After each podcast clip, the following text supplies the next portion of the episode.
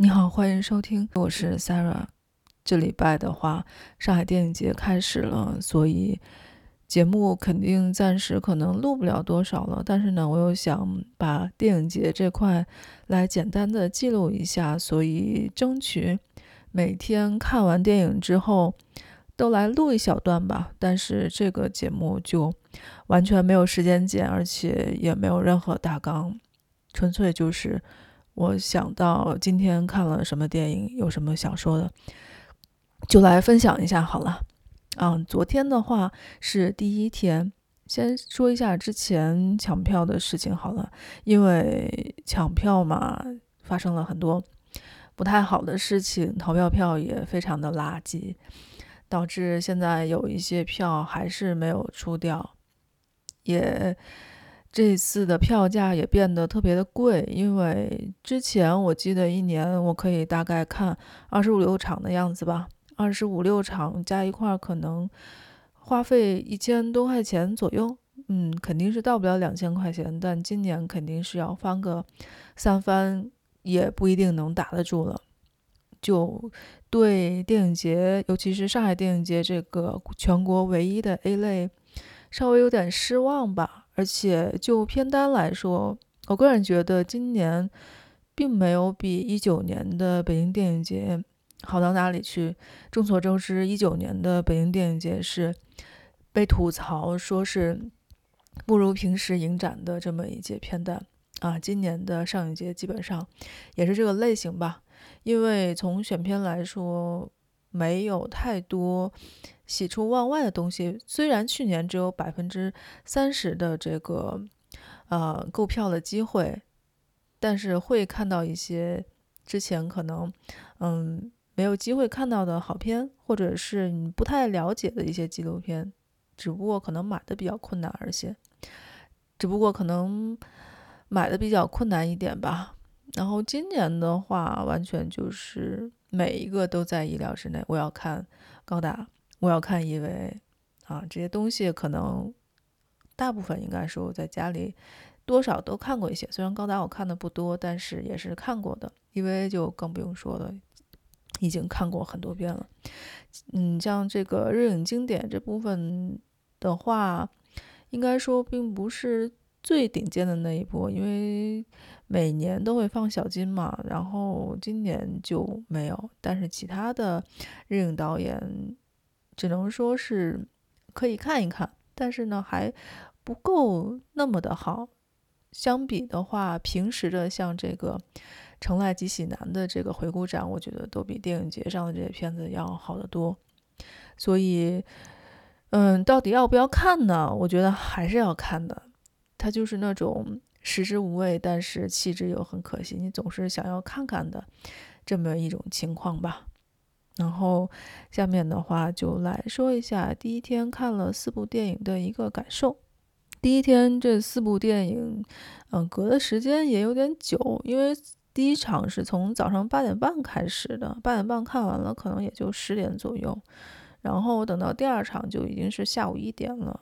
中间我没有选，因为实在是没有什么想看的。然后下午的话就是这个一点钟在天山看了一场。嗯，三点的话是在一海那边，那最后的话是八点五十回到影城，看了最后一场。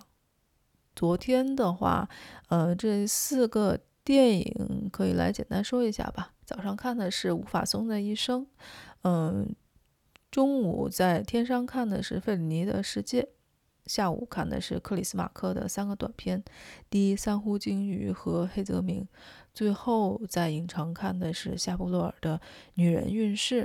我个人感觉会觉得符合这个电影节水准的，也就是《女人运势》了。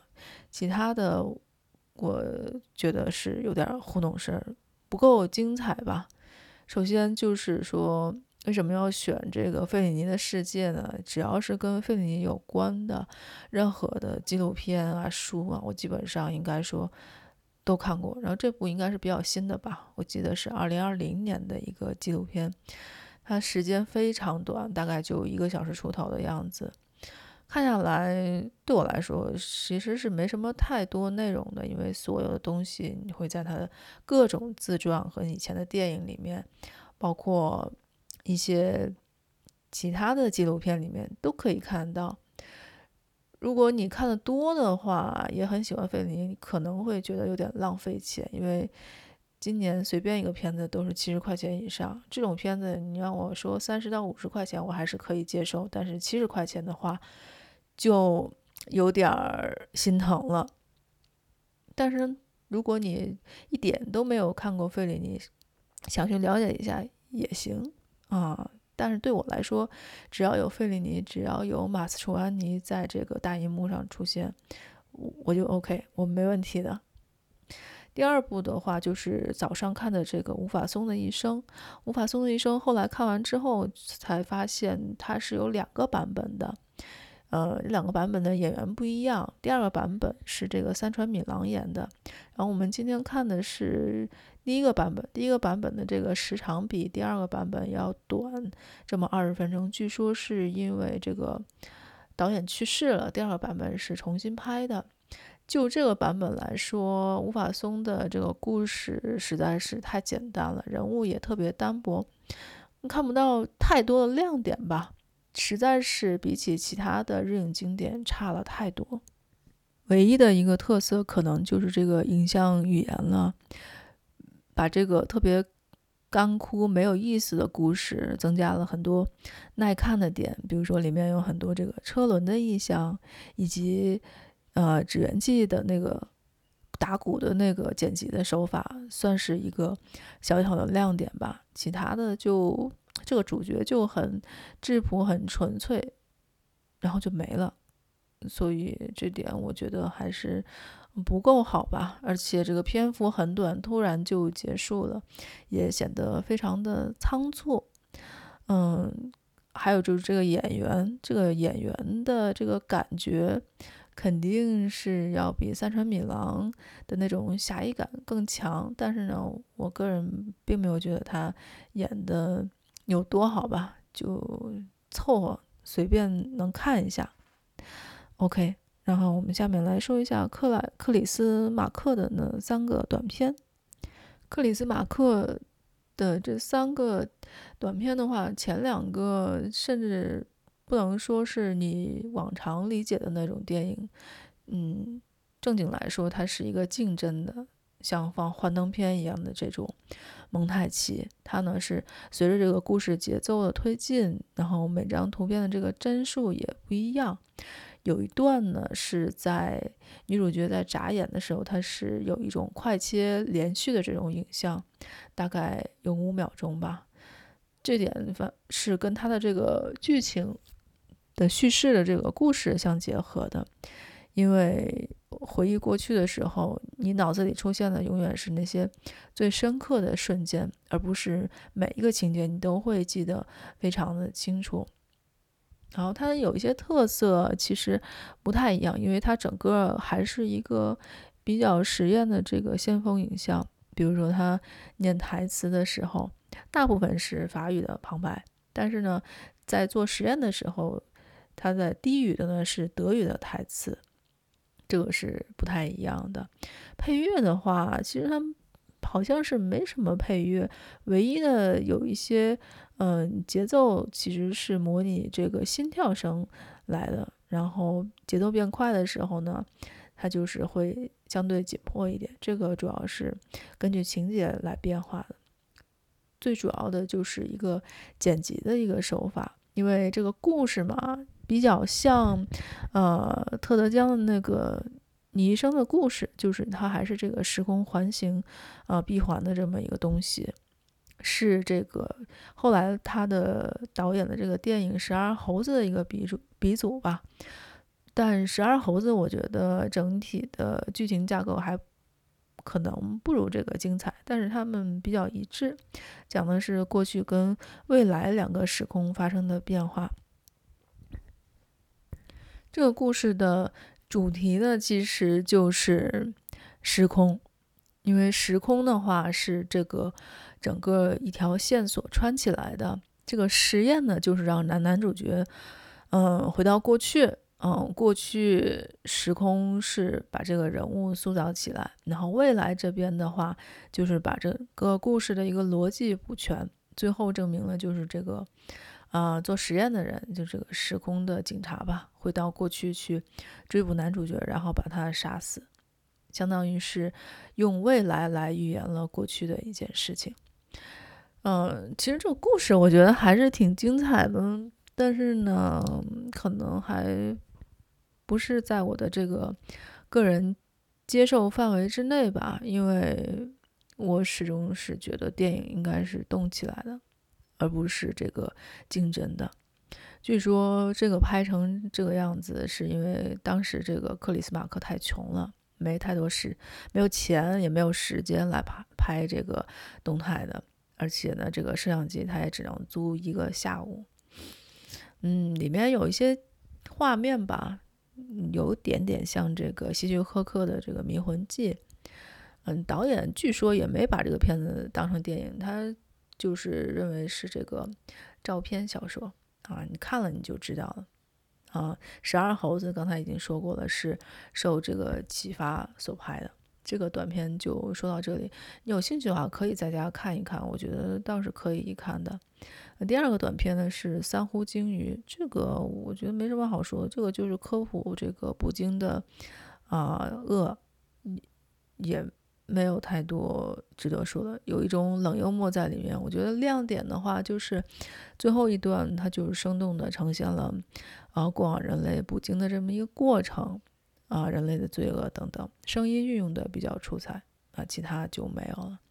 第三个短片的话是克里斯马克拍，就是黑泽明在片场的故事，是这个他拍《乱》的时候的一个小细节吧。《乱》这个电影可以以最简单的说一下，就是这个日本的《李尔王》，是黑泽明七十五岁的时候拍的一部电影。然后这次之所以拍的这个纪录片，是因为也不能说是纪录片嘛，就是一个短片。是因为《乱》那部电影的制片人是一个呃法国人，那个法国人是跟布努埃尔长期合作的，然后呢是那个制片人委托克里斯马克去拍这个短片，于是呢就啊、出现了这部呃黑泽明。这个克里斯马克之前也拍过塔可夫斯基的啊、一些短片。他也特别喜欢日本文化，然后特别的崇拜黑泽明。但是呢，黑泽明整个人就是一个，他不想在现场接受采访嘛，所以这个纪录片拍的其实也不能够去打扰乱的这个拍摄进度。所以呢，你可以看到这个摄像机基本上都是隔得很远的，但是观察的还是非常的细节。里面它分为了几段吧，应该是十个段落。然后，克里斯马克就是以一个字或两个字来呈现。里面的话就是这个有很多长焦镜头啊，还有景深，可以看到就演员的衣服啊，还有面部表情，就有一种啊，这些人很陌生，但是呢，你又觉得很亲切。然后里面还有一个更重要的地方，就是黑泽明长期合作的七个创作者吧。就被他称为是黑泽明的七武士。从看这个纪录片，主要就是能看出来黑泽明拍电影的这么一个特点吧。一个是他对演员的要求是非常高的，也是那种会不断重拍的类型。比如说，他跟演员说声音不要太高啊。还有就是跟这个中代大使说，你这个台词用错了，应该用古语，不应该用现代语。之后还可以看到，就是他这个很多电影其实都受到日本的一些古典的文学，比如说能剧的影响。比如他在这个麦子上面涂上金色，这个就是日本的一个传统的颜色。还有呢，像这个最后的这个月亮。这个月亮虽然是拍了，但是好像并没有出现在电影里面，所以看这个纪录片还是能获得一些你在乱里面看不到的一些东西，且细节还是比较细致，我觉得是值得一看的。这三个纪录片，我觉得看是可以看了，但是我还是那句话，就觉得电影节的票太贵了，那不值这个价钱。那么最后就来说一下，呃，第一天我觉得最好看的，也最值得应该去电影节上面看的这么一部，呃，经典就是夏布罗尔的一九八八年的这部《女人运势》。简单的介绍一下剧情，《女人运势》讲的是这个女主角已经是两个孩子的母亲，但是她并没有受过什么教育。嗯，她的丈夫呢是一名士兵。嗯但是呢，后来就战败回来了嘛。玛丽呢，就是这个女主角，她每天就是在为别人堕胎来获得金钱，因为那个时候堕胎是违法的，而且是死罪。但是迫于生活压力，他就一直在做这个事情。后来呢，又呃租房子给妓女，最后又出轨了。反正就是一系列事情，在保罗回来之后，就是被他告发。最后，这个玛丽被判了死刑啊。具体的故事基本上就是这么一个情节，就来说一下这个电影为什么好看吧。其实很多人去看这部，主要是冲着这个于佩尔嘛。于佩尔当时还是非常年轻。嗯，这些夏布洛尔电影其实很多都是他主演的。我看来看去，我觉得这部是最好的，比起《冷酷祭典》啊，还有他，我都更喜欢这一部，因为这部的话。就不止于他的那种身体跟体态上的美，而是这个啊、成熟自然的一个演技在故事里面的完美运用，完全是没有任何的违和感的。其实开始我并没有想买这部，因为整个这个故事介绍啊，让人觉得非常狗血。但是呢，根据以往这个夏布罗尔的这个成片，我觉得还是应该要去看一下。结果看完之后，我觉得这部是比其他的他的那些作品都要精彩的一个经典吧。之所以翻译叫“女人运势”，主要是为了嗯对应那个谐音嘛，“运”既既然是神韵的“韵”，也是这个怀孕的“孕”，里面讲的就是怀孕的那些事情。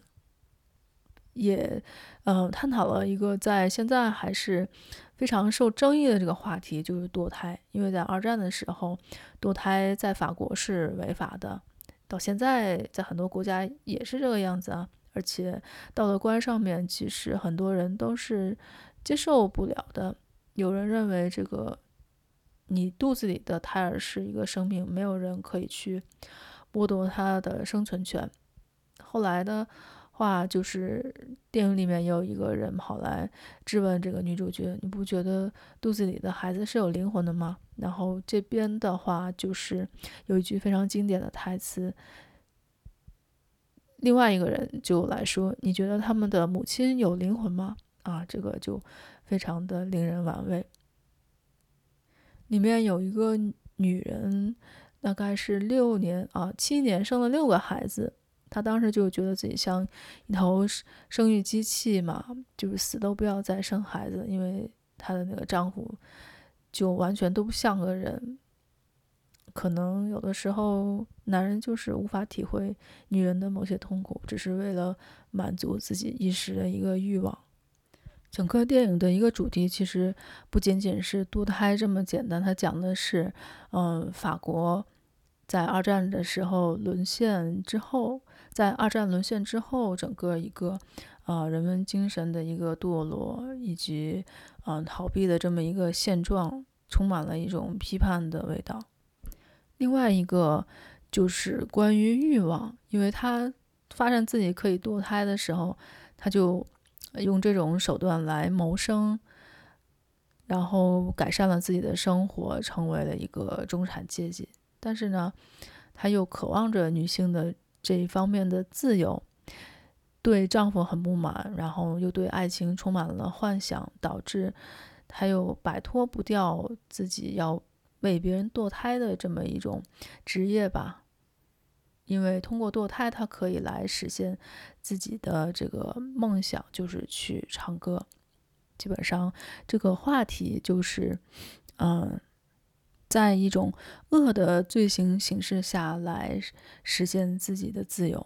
然而，说到这部电影最精彩的地方，就不得不提当时的这个啊、法国社会对妇女的一个欺压，以及国家元首当时，嗯、想要反自由的这么一种道德观，以及非常割裂、非常堕落的这么一种逃避方式，把罪过都归功到，把罪过都压到一个细小的身体上。里面，比如说这个女主角玛丽，她对这个丈夫，她很不喜欢她的丈夫，也不爱他，甚至把她推给那自己的保姆，让他们两个去搞，就可以看出，其实她对当时女性对呃法国的这个社会的一种绝望，而且压力很大，又无法发声，就导导致了嗯、这么一种。比较奇怪的现象吧。更重要是最后这个结局，玛丽被宣判死刑的时候，也在表示着女性的又一次呐喊被淹没在了这个人类前进的海洋之中。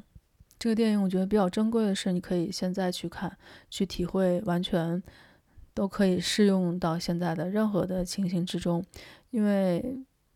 难道现在不是一个社会危机和精神非常匮乏的这么一个时代吗？但是夏布洛尔却是，嗯，少有的这种作为一个西方的主流男性来为女性形象来立传，就是一个在以前是一个打破了女性形象困境的这么一个法国导演，而且他没有任何的美化吧，就是用一种回顾性的呃影像语言来。揭露了女性议题的这么一种悲痛以及前进的呃艰难吧。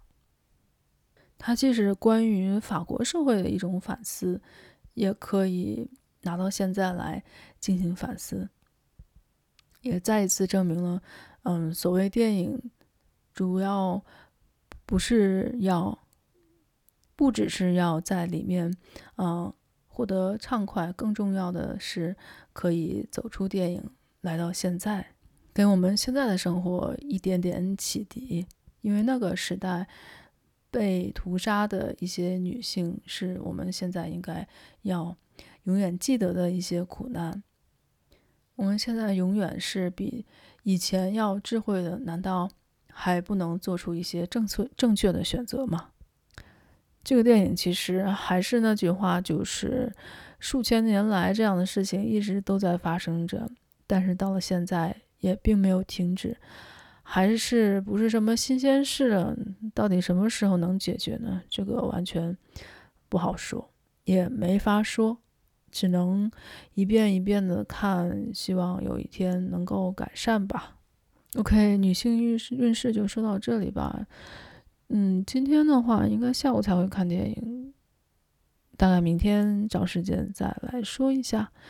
嗯，今天节目就到这里，拜拜，我是 Sara。